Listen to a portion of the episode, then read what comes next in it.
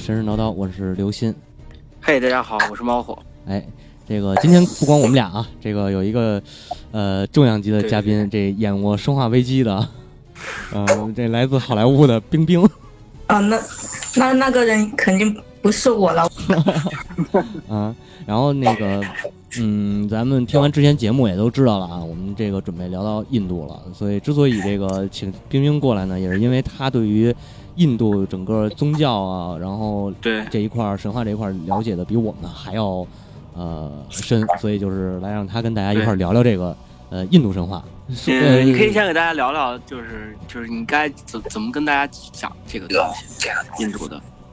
这个应该怎么说呢？因因为他那个这个整个印度教的发展比较复杂，可能就是说现在就是说我们说的那个印度教，然后我自己也去查了一下，好像现在也不能够叫印度教，它因为它是。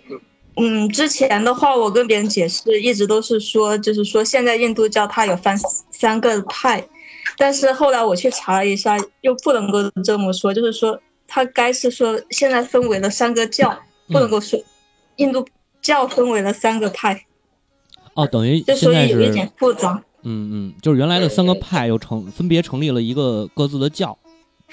嗯，就是不是，他是就是说后面他重新那个印度教复兴了，就是那个婆罗门教它复兴了以后，嗯然后逐渐的又分为了三个派别。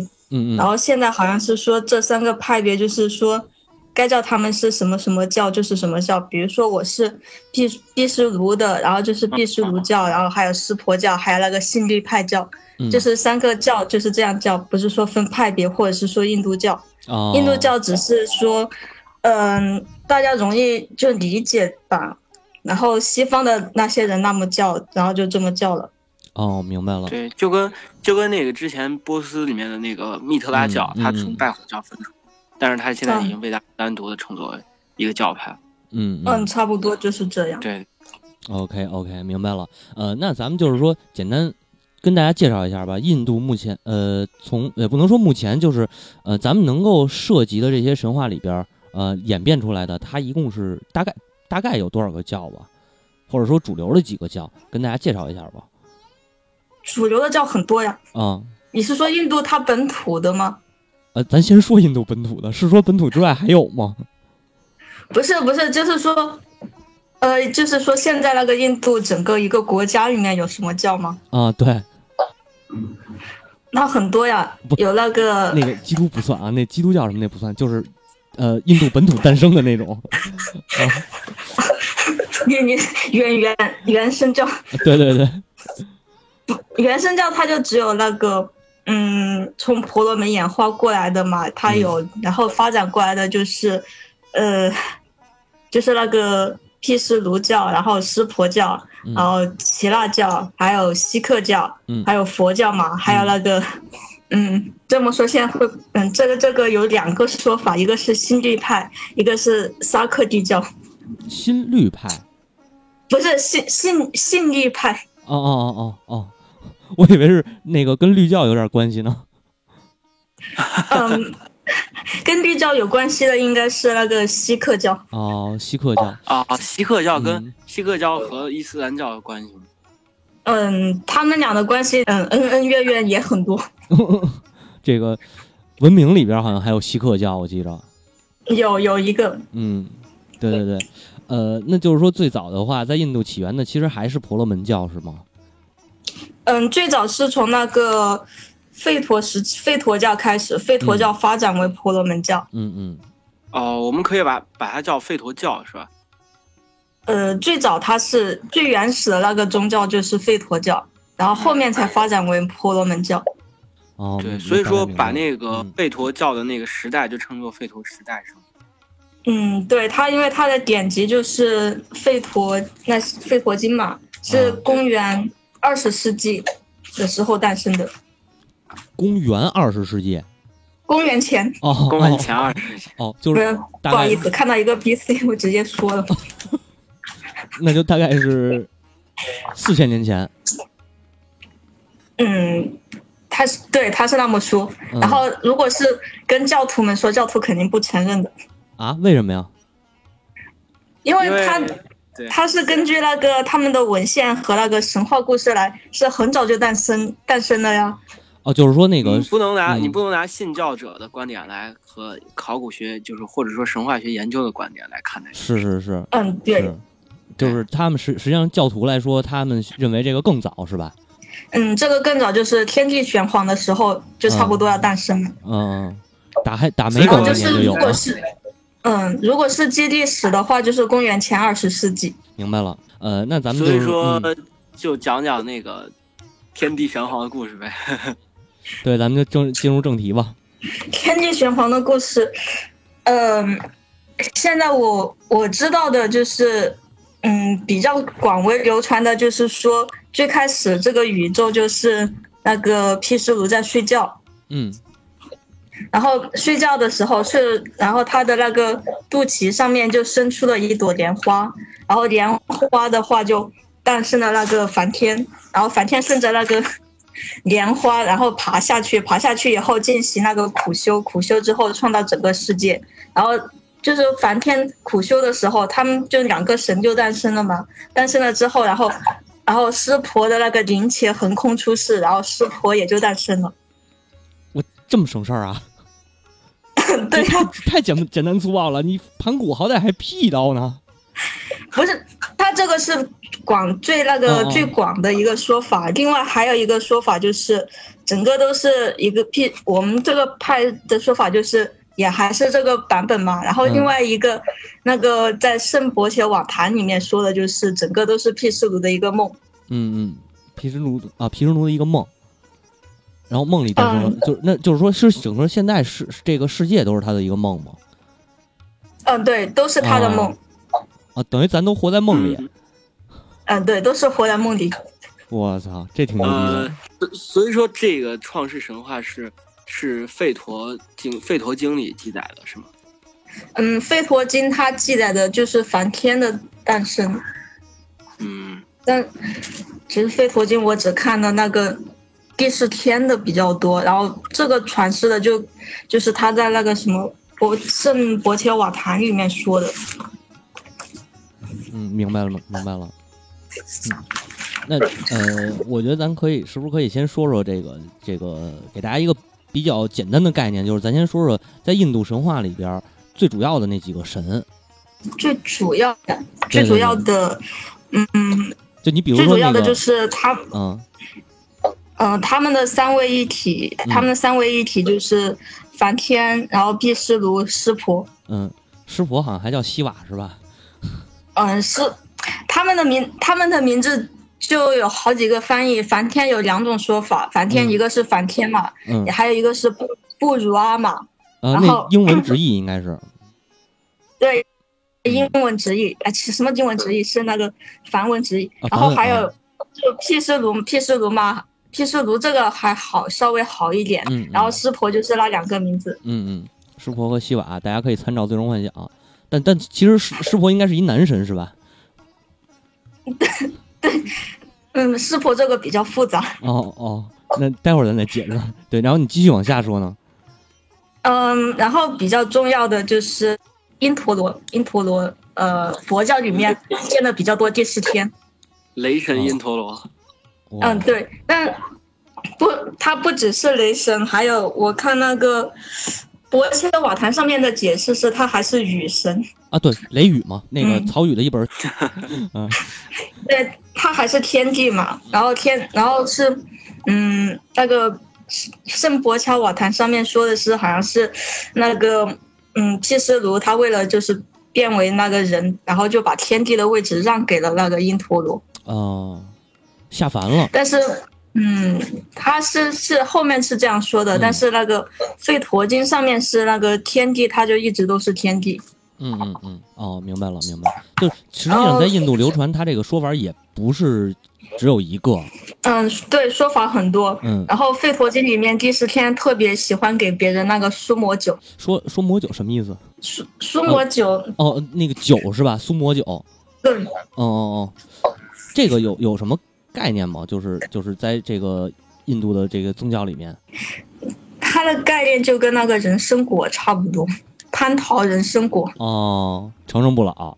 对，哦，我操，这太牛逼了！现在还有吗？现在那你就可以去跟着苦行僧苦行，苦行了之后，天神感动了就给你了。真给啊！反正你们都对呀、反正就是这么说的，啊，对我信我信，肯定你得到了也不会跟我们大家分享啊。嗯那肯定的，我这么自私是不是？对啊，反正就是是这么说，就是你苦行了之后，天神被你感动，然后就会答应你的要求，然后嗯但是现在没有没有人知道是不是真的。啊啊，啊，因陀罗就是他在后期的时候逐渐就被佛教给吸收了，嗯他把佛教把他的形象转化为了就是咱们所谓的那个第十天。嗯嗯，是呃，那个在后来后来传到日本的那个大黑天护法，是不是也是他呀？，对，大黑天，大黑天有一部分关于第十天的那个就是吸收了他的一部分形象。大黑天哦、他是呃，对对对，他是浪人和武士的守护神。对对对对对在，我的印象中。嗯，长得那个因陀罗，对因陀罗的形象是一个那个，就是一就是长着长着四个手臂，嗯嗯然后完了之后手上拿着一些金光杵呀、这样各种武器，然后骑着一个六牙白象，嗯。对，然后那个离句吠陀里面好像记载了当时因陀罗和那一个三头巨蛇就是大战的一个故事，哦，然后当时当时是就是三头巨蛇，呃，这个巨蛇叫伏地多，伏地多，然后就是堵住了地下水，所以导致发生了人间发生旱灾。嗯。然后所以说因因陀罗喝下三杯苏魔酒之后，与那个巨蛇大战，然后击溃了那个就是这巨蛇的九十九座堡垒，然后完了之后，并且用那个呃金刚杵，然后呃引引天上的雷电杀死了伏地魔，然后释释放这个地下水。不是你你一说这个，我你知道我脑海中过的这个画面啊，就是呃、啊鸣人，然后拿着一个那个六道六道仙人那个杖，然后直接处死了伏地魔。对对对。然后那个，其其实其实有点儿，我我最早看到这个的时候，呃，我我猛了一下，我还以为是关于洪水的记载，但实际上是旱灾。哦，对。哎，那说你说到这儿，正好我也想问一下啊，在印度神话里有没有关于这个大洪水的记载？嗯，有有关于大洪水的记载。嗯嗯嗯，你给我们讲讲。然后这个这个故事的话，呃，我我先说那个，我前面说那个大黑天吧。其实大黑天它有，它另外一个，它最早吸收的其实是湿婆的形象。哦，然后湿婆的话，它其实最早它不叫湿婆，它在吠陀的时候，它叫的是楼陀罗。嗯嗯嗯然后另外一个另外一个音译的名字叫鲁德鲁德拉鲁，这这俩名儿都挺生的。鲁陀罗嗯鲁陀，然后鲁陀罗，然后鲁德拉，我看是不是？呃，还有一个叫什么鲁鲁纳罗。嗯最早，然后最早到黑天黑，他的形象吸收的是湿婆的，嗯，然后后面可能有一点吸收那个英德拉的，嗯然后后大洪水的话，它涉及到的是那个呃毗湿奴传传说中的十大形象之一的那个鱼的形象，哦，鱼就的形象但是这个对哦那个那个名字，那个名字叫什么？名字有一点复杂。呃，形象的话，就你们可以参考那个《大鱼海棠》里面那个鱼的形象，就头上有一个角。北对，北冥有鲲鱼。鲲鲲鹏，对，嗯，不是，他这个这个名字我还不会读，你是一个 M 打头的，反正就就是一个鱼鱼嘛，就是一个大金鱼，然后它头上的那个角就跟那个大洪水有关系，嗯。就是人类的祖先那个摩卢，嗯就创造摩卢法典的那个摩卢，他就是为了去给。把他们的船给引路，然后就他就那个头上长了一个大角，就正好摩卢他们就把啊、那个绳子套在他的那个脚上面，然后就带着他们到洪水里面游荡。这个叫什么？那然后剩下的故。事就跟，对，剩下的故事就跟圣经差不多。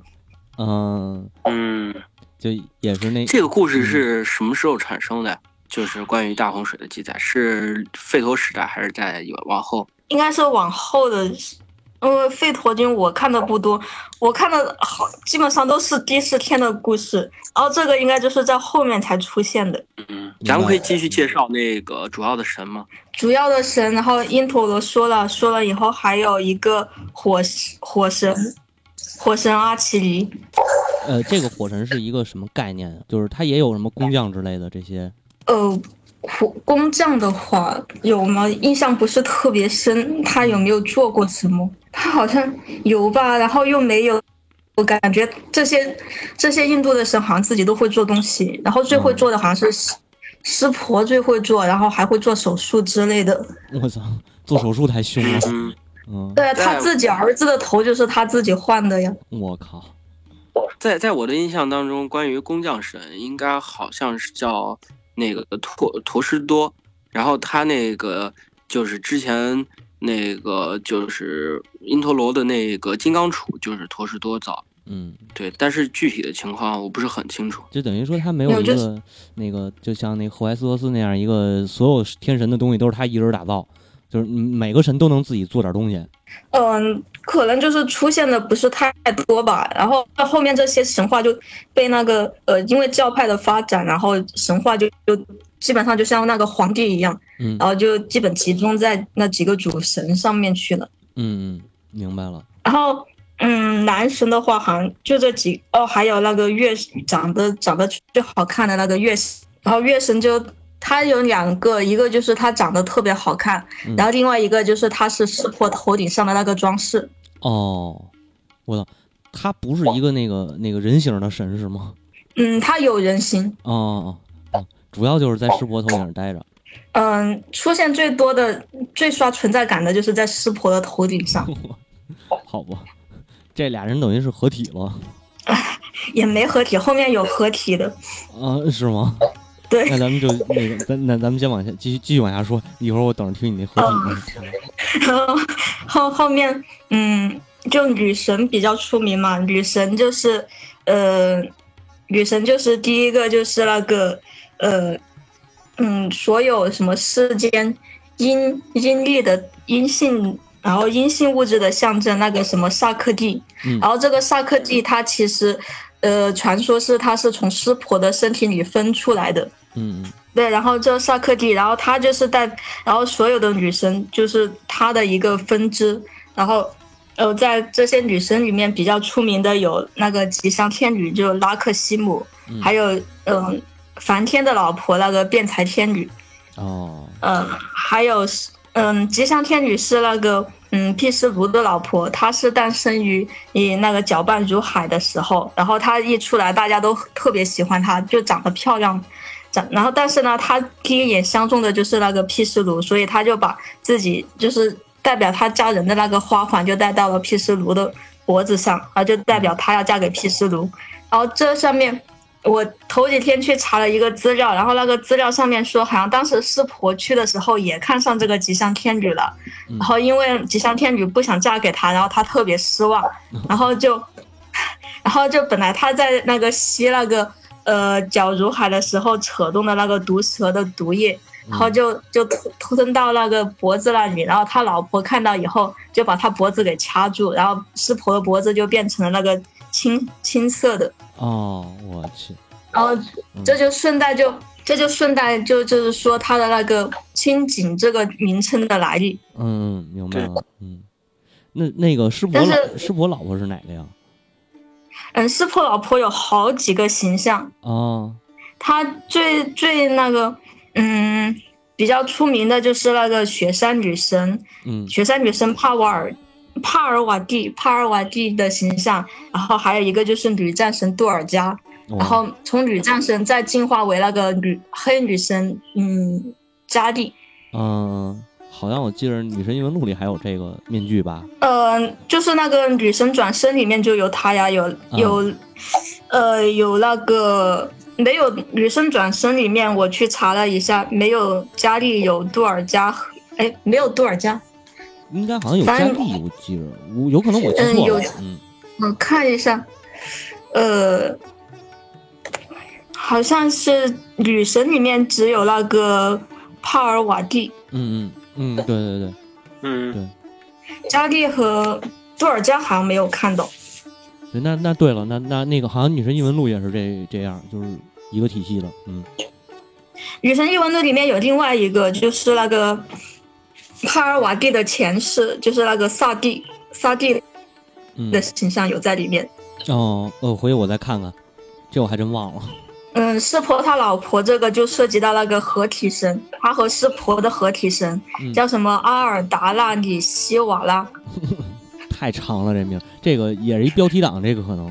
就是其实其实他们就是音译嘛，音译，呃，音译的话就主要是提取的是那个两个神的名字，哦，就说就他们或者是他们的另外一另外一种称法，然后合到一起的。明白明白。嗯就看起来名字特别长，然后形象的话就是，呃，一半师婆的样子，嗯然后一半他老婆的样子，特别简单粗暴，一看就能看出来。嗯，嗯对我我记得好像女神系列里头也有这个。嗯，有这个，嗯因为好像很很出名的合体神就他们俩，嗯，嗯不然就是那个呃，激情四射的湿婆和毗湿奴，哟，是吗？这还有故事呢。嗯，他们的故事很，嗯，故事很多的。嗯，我觉得咱们一会儿可以摘几个故事，然后稍微讲一讲。嗯，然后关于神的体系这一块儿，呃，是不是就差不多了？嗯，这里的话，然后再解释一下神和阿修罗的关系吧。哎，好，呃，这个其实是我比较一直都想说的。嗯那个，呃，神和阿修罗，除开那三个三位一体的神之外，其实神和阿修罗只是是一种对等的关，就是平等对立的一个关系。嗯嗯，那他们俩打吗？就是他们俩一直打，然后就是一个哦对立的关系。嗯，阿修罗他其实就他其实这个词应该是源于那个天神修罗的这个词嗯啊，就是因为它是对立的，所以它就叫阿修罗。哦，也是像那个就是后期的这些影视作品里描述的，然后这阿修罗老想着弑神，有这种这对啊，他们俩就是，就就像是两个敌对的国家一样，就是说我肯定要把你消灭的那个样子。哦，然后再说阿修罗，就是他们就是说从愤怒而生，然后呃比较容易生气，嗯就比较容易愤怒，然后就老爱和那个天神打，然后天神也不是什么好善茬，然后就两个两方就互相打。嗯，然后就人间降降灾了是吗？嗯，人间降灾还比很不容易降灾，基本上都是人自己作死。哦哦哦，是这么个体系，嗯，对。明白了。那阿修罗就是它是不是象征就呃有没有象征地狱这一层含义啊？嗯，没有地狱。地狱的话，它这个，呃，其实地狱它是另外一个平行空间的事情。我操，平行宇宙是吗？对，有平行宇宙，地狱它是另外平行宇宙，就是嗯它的主管就是那个阎罗。嗯嗯，阎罗跟他就就是等会儿啊，我我捋一下啊，就是阿修罗和神和和天神这俩是一个世界的，然后这俩人对着磕，然后那个那个阎罗等于是另一个世界的事儿了。嗯，不是阎罗它，不，因为它是存阿修罗是存也是存在在另外一个空间里面的。哦哦就是他们各有各的呃各有各的空间，然后但是阿修罗和天神是对磕，阎罗也是天神之一，但是阎罗他掌管的地狱也是一个平行世界的平行宇宙吧。哦哦，嗯，呃，在那个《离句吠陀》里面，他说是阎魔是第一个，阎罗是第一个经经历过死亡的人，所以说掌握死亡的力量。嗯，他还是那个什么平等正法的象征。那阎罗的形象没那么次哈。阎罗其实，嗯，关于印度神话，其实有一个漫画，有一个系列漫画，阎罗在里面出场还比较早，比较早的几个，那说明他的地位还是比较高的。嗯，嗯而且感觉他也不像说其他的神话里边描写的地狱之王或者冥府之王都特邪恶那种。他不是，他算是他在那个摩诃婆罗多里面，他代表的还是那种什么，嗯，正，他是说他是正法正法的象征，然后只是说人比较能，就这个样子。哦，那我大概明白他要管，嗯，他要管的是就是人或者是其他生物的生老那个死了之后，他们应该怎么样，或者是说要抓他们去地狱里面做事情，然后他可能比较忙，没有那么多时时间来去去闹事情。嗯，印度的印度的神话里面好像不存在，就是说是特别强烈或者特别明显的正正义或者邪恶的对立面。在印度神话里面，呃，神似乎对人间就是影响不会那么大，除了除了在湿婆会进行跳灭世之舞以外，嗯，他们神和和神之间发生的故事，呃，就是就像那个之前冰冰说的，就是人大部分出事儿都是自己作死。嗯，哎，你刚才说那个灭世之舞是怎么回事啊？那个弹弹，我我老是我老是不会发那个灭世之舞的音，反正师婆她就是喜欢跳舞，嗯 呃呃，高兴的跳舞，然后伤心的跳舞，然后吃饭之前跳个舞，嗯，讨媳妇儿之前跳个舞，然后睡觉醒来跳个舞，睡觉之后跳个舞。嗯，武啊所以武神嗯师婆又是武神，对，是火又就你们嗯你们怎么形容那个印度电影，然后就可以来形容师婆。所以印度拍成这种歌舞片是有是有根据的，对吗？嗯，对，那毛火刚才说的这个灭世之舞，它是一个什么概念呢？嗯，它只是只是有，只是说有一个说法，就是说湿婆在毁灭这个世界的时候，她第三只眼睛会睁开，然后就是他一边跳着那个灭世之舞，然后他用他的第三只眼来毁灭这个世界。嗯，第三只眼看世界，嗯嗯，毁灭他第三只眼是睁开之后会发出那种红色还嗯还是什么色的光芒，然后就就烧烧过之后寸土不生的那一种。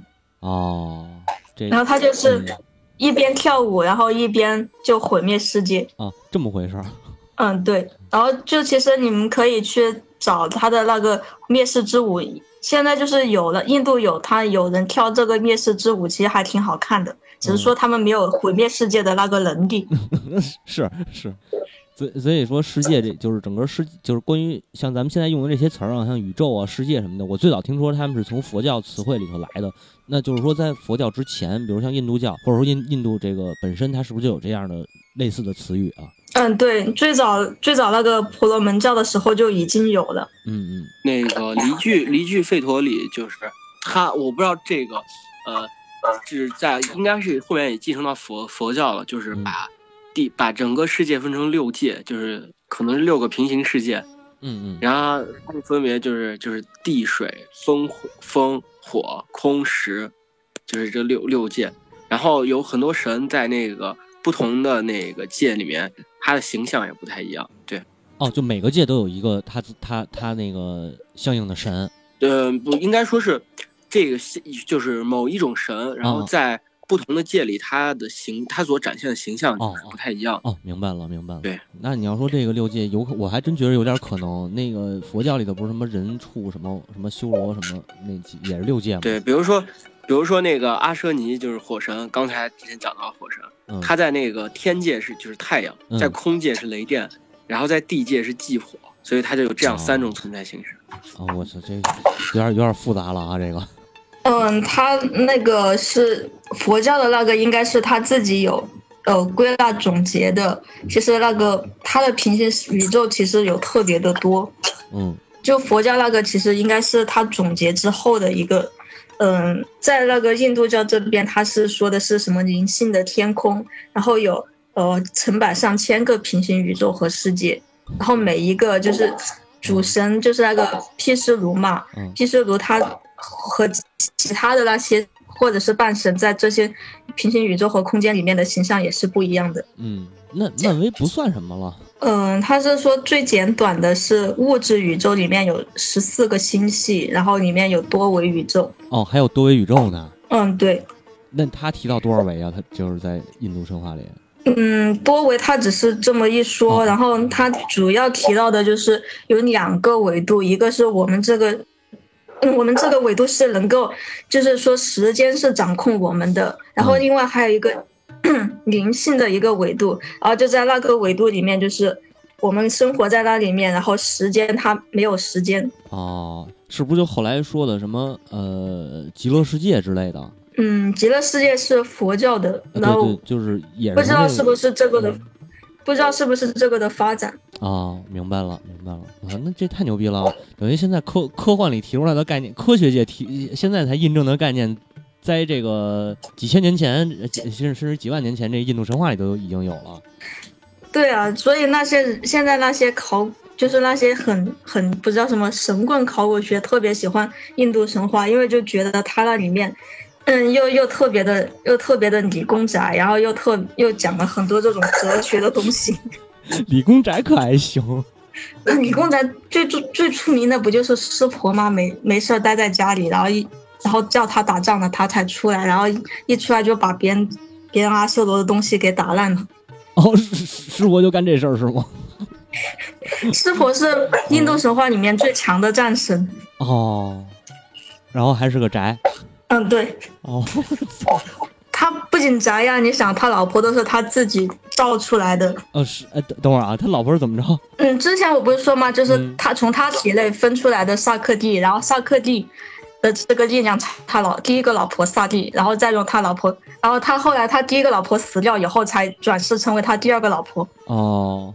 我去，这挺牛逼的。嗯，主神的话还有还有两个，呃，就是师就是湿婆他两个儿子，一个是战神释犍陀，也就是那个经常骑孔雀的。哦。然后他另外一个儿子比较出名，就是那个象头神甘内斯。嗯嗯嗯。象象头象头神，然后在泰国的话就是象头财神，然后他还国内还有一个翻译叫做剑尼萨。嗯嗯。这我还真没听过。有啊，剑尼萨就是在那个公映版的那个《少年派奇幻旅行》里面，他翻译的那个名字就是剑尼萨。哦哦，我操！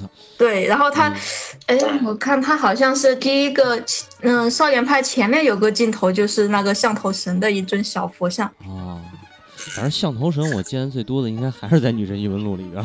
嗯，他是女神女神转生里面的妖魔。嗯，对，那个。《女神异闻录》里边是一个那个叫叫我忘了叫什么了，反正也是一象头的那个形象应该对得上，但名字好像不是。嗯，他的英文名叫 Ganesa。嗯，那我忘了，那我忘了。我玩日本，不要不要不要说什么那什么。因为我因为我家里就有一尊那个象头神的神像。嗯，那他在印度神话里边也是象征着财神是吗？嗯，他他是就是他是最先进。就是说，人们就是呃，怎么说膜拜那个神明的话，他是最先接受人们膜拜的。哦，明白了。嗯，也是象征着幸运吉祥，然后还有智慧。嗯。嗯，传说中那个印度最应该是。最长的史诗《摩诃婆罗多》就是他写下来的。他从那个黑岛生黑岛生口述，然后口述给他听，然后他就用他的，他就写写的时候，因为觉得因为那个笔好像用断了怎么样，他就把他的牙齿给拔下来，然后继续写。太凶了，用象牙写的书。然后主要的最常见的就是这几个，嗯，然后其他的就是偶尔的客串一下，然后。神的话就是这些，然后剩下的就是各种各样的仙人。嗯，还有仙人呢。嗯，对，仙仙人其实很牛逼的，经常把神给经经常把神打打回家那种。哦，这么凶！仙人是不是是是不是都是什么龟仙人、鹤仙人？那个什么什么什么？没有，嗯，可可能吧，他们的名字什么毛什么毛密什么铁衣啊那些。哇，这名儿我跟你说真的，这名儿起的也够绝的。这这个应该是以前国内翻译的时候是这个样子，然后现在翻译应该有有变化。哦，毛毛密还行，毛密可能是猴。有有可能，呃，但是那个名字太多，我自己也记不住，后来只能够讲那两个史诗的时候再说。他们主要是出现在史诗里面，然后《费陀经》的话其实也有。嗯，但是那个是英文的，不知道应该怎么翻过来。没事，以后英文的到时候咱再商量吧。英文这个事儿比较复杂。对，那个我还是比较想听你你讲讲师伯跟那个谁来着，毗湿奴是吧？他们他们俩最出名的不就是以前 B 站上面特别火的那个呃吉祥吉祥天女，就是劝劝那个毗湿奴就是性转了以后跟湿婆生儿子的那个。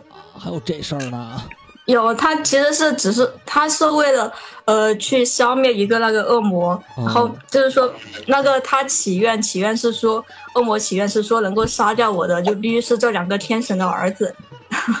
我去，这个恶魔思想很开放，不是关键是这个恶魔对于人体的构造了解的很很那什么。然后 他们有的说是那个恶魔为了为了他们这两个 CP，然后就献出了自己。所以，所以腐女的力量是最可怕的。然后，然后就，然后就他们就是开会嘛，开会以后，吉祥天女就劝他，然后大家都在劝那个毗湿奴，然后毗湿奴就性转为那个，嗯，传说里面，嗯嗯，不算是最美，但是是最迷人的摩西迪，然后和那个湿婆生下了一个儿子，去消灭那个恶魔。太牛逼了！这后来这个后后来这个流行人妖这事儿是不是也是从这儿来的呀？没，这这个没有，这个应该跟那个呃半那个前面说的那个合体声差不多。哦哦哦，懂了懂了。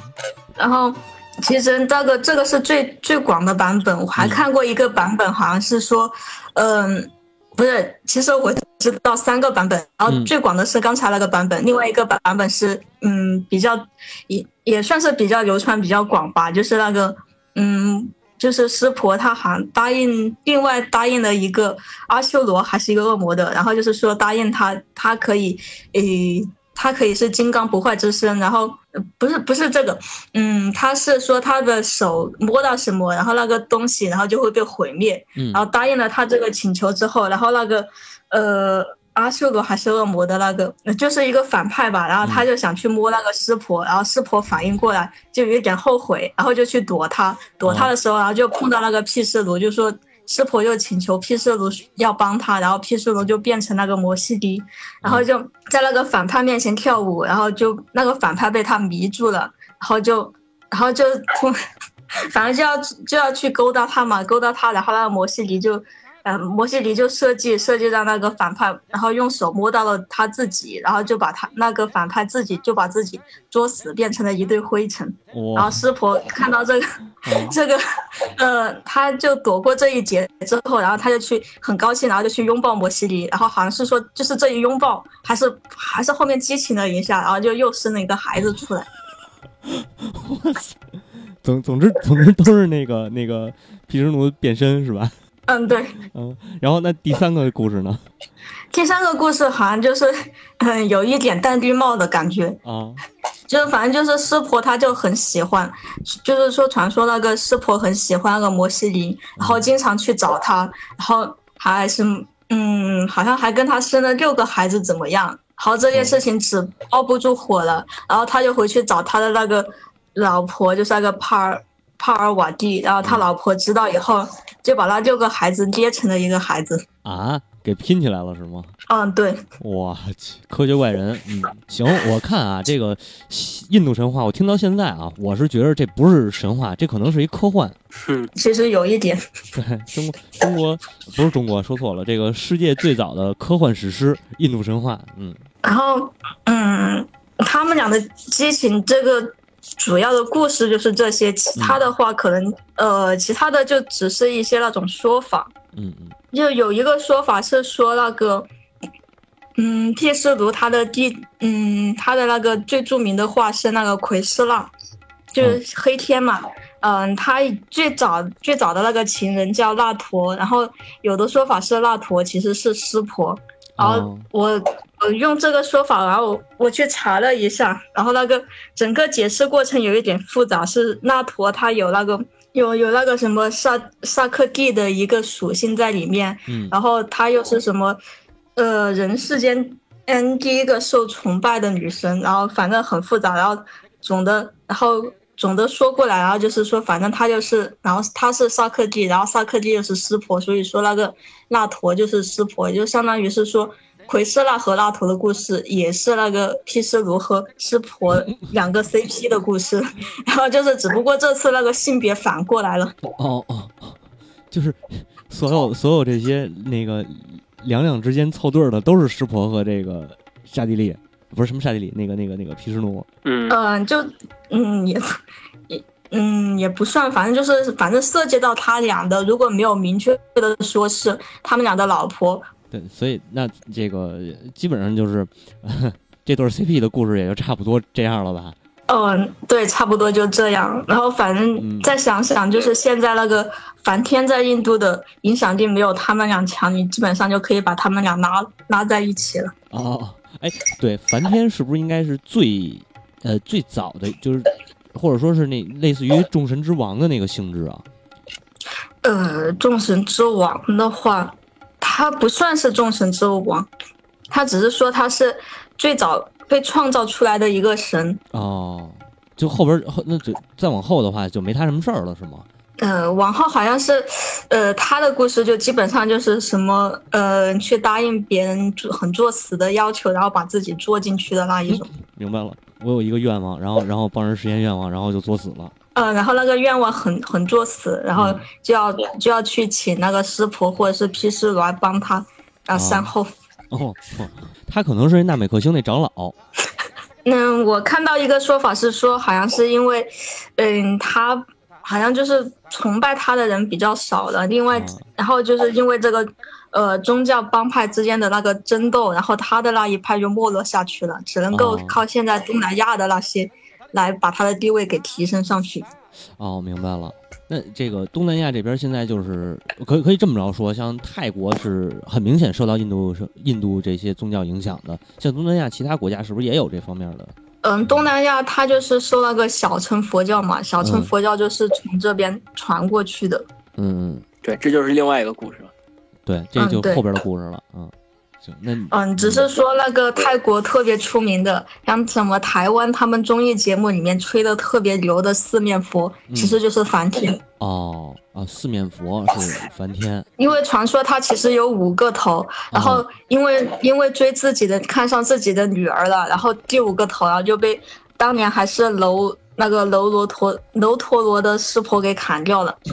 等会儿啊，他看上自己的女儿了，师婆不是他儿子吗？对啊，以 以前在吠陀里面好像存他，因为以前师婆还是那个楼陀罗，就还算是梵天之后的神，就是他的儿子。哦，然后后面他自己不知道怎么生出一个女儿来，那个女儿好看，然后梵天就去追他女儿，哦然后就长了五个头出来。哇，然后然后师婆也看上他女儿了，所以把他那第五个头没有师，然后师婆师婆看不下去了，然后就哦 就要去阻止他，就把他头顶上的那个头给砍掉了。哦哦，这是乱伦，必须得阻止啊！嗯，有点《冰与火之歌》的那感觉啊。冰与火之歌还好吧？哦，你那意思《冰与火之歌》还没有印度神话乱呢，是吗？对呀、嗯，所以你那边还有什么？准 还准备了什么故事？然后，故事的话，而且后面慢后面慢慢慢说吧，因为嗯那个故事后面就涉及了两个史诗的，因为史诗印度神话主要就是那两个史诗里面传传出来的。嗯，行。然后猫火这边呢嗯，我这边暂时也没有了。？OK，那其实有机会的嗯话，有机会的话，我想聊聊那个《吠陀经》的故事，一句吠陀啊，还有包括那个后面这个森林书奥义书的故事。因为那个从这些经典里面，你可以看看到，就是关于那个所谓的最早的那个印度人，就是印度的土著民族哈拉帕文明文明，嗯受到了那个雅利安民族入侵之后的一些变化，包括他对于神的称呼、神地位的一些变化。嗯对，尤其是那个，嗯，在后期的时候，就是到底到底为什么就是最后产生的那个婆罗门教，嗯，它的产生这个非常有意思，就一系列的关于历史的过程。不过这个跟神话故事的关系并不是很大。嗯，琢磨琢磨，我琢磨琢磨，咱们看看怎么怎么安排。我觉得这点可以可以聊。嗯他说那个呃奥义奥义奥义，其实我这边嗯是说那个奥义有一百零八部奥义书，嗯然后另外那个吠陀经只有四部，然后后面全部都是往事书。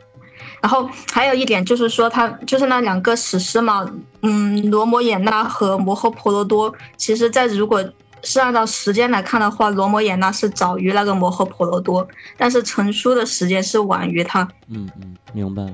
然后很多那个印度神话有的故事，你会在那个罗摩衍那里面看到，然后在摩诃婆罗多里面也会看到。嗯，嗯，然后摩诃婆罗多里面还会提到罗摩的故事。行，那我觉得咱们之后的节目又有盼头了。对，虽然虽然想虽然想很快进入中国神话，但是估计还有一段距离。对，所以我跟咱们的听友们解释都是大约在冬季嘛。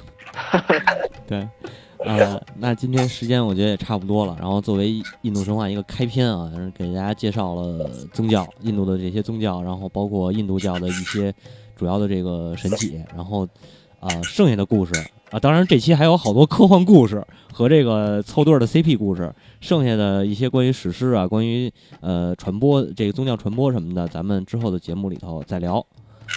呃，感谢大家收听，谢谢大家，哎，感谢大家收听，拜拜。拜。拜拜。